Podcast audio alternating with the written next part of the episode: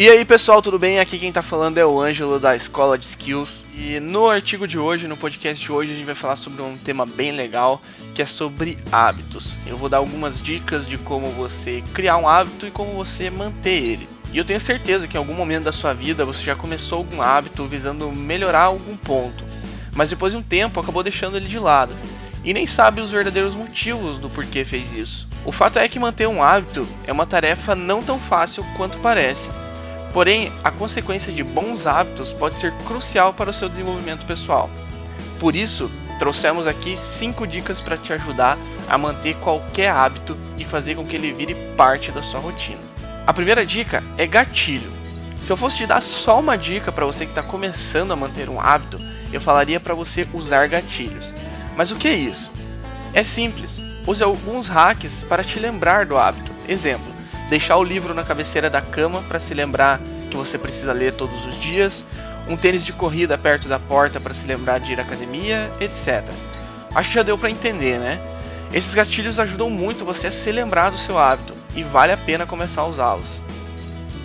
A segunda dica é criatividade junto com realismo. Sim, eu sei que esse título ficou meio confuso, mas eu vou explicar certinho.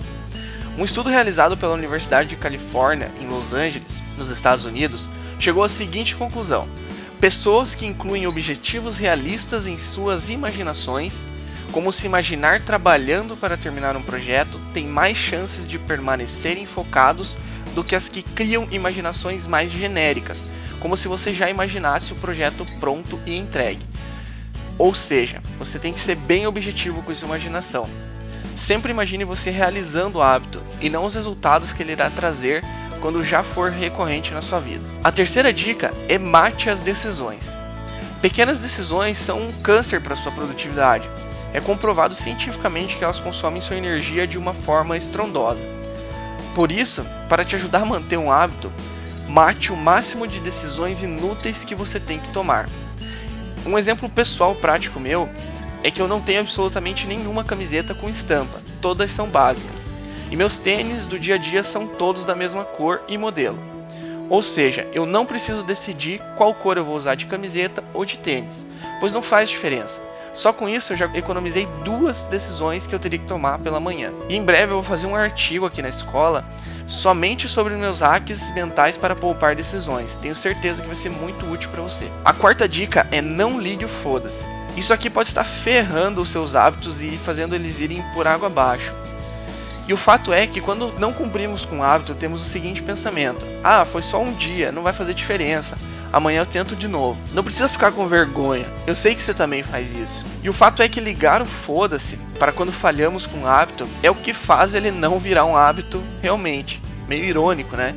Por isso, se force a cumprir o hábito como se fosse um compromisso. Não deixe para depois, muito menos fique nem aí se você não cumpriu o hábito.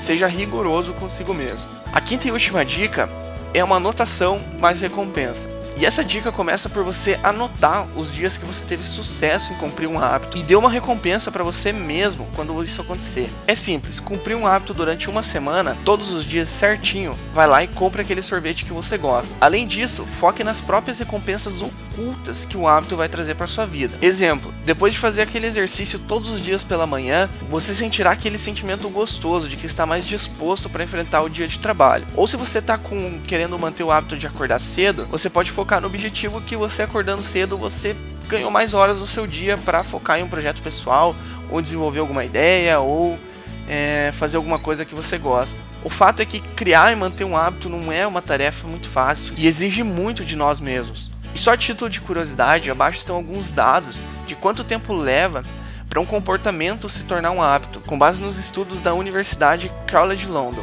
E basicamente nesse gráfico que está lá no blog da escola, eles mostram uma média de dias com base em experimentos que uma pessoa leva para tornar um comportamento um hábito de verdade. Então, um comportamento mais simples, como tomar um copo de água pela manhã, leva em média 20 dias para se tornar um hábito de fato. Caminhar por 10 minutos todos os dias leva 50 dias para se tornar um hábito e levam 66 dias para qualquer comportamento virar um hábito de fato.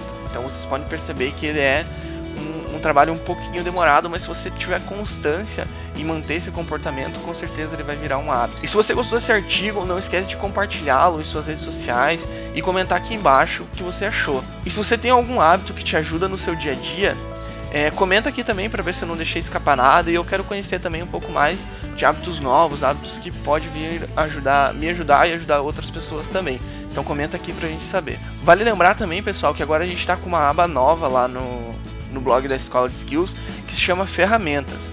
Nessa aba a gente vai disponibilizar para vocês várias ferramentas gratuitas que vão te ajudar no dia a dia. Lá já estão disponíveis para downloads uma ferramenta muito bacana de produtividade que é um guia completo com tabelas para você montar o seu projeto de produtividade e ser uma pessoa mais produtiva no seu dia a dia. Também tem um e-book sobre produtividade e tá tudo lá. É só clicar em download que vai dar certo, você vai conseguir baixar e vai ser show de bola, é tudo gratuito. E eu espero que vocês gostem. Beleza? Até o próximo artigo e tamo junto.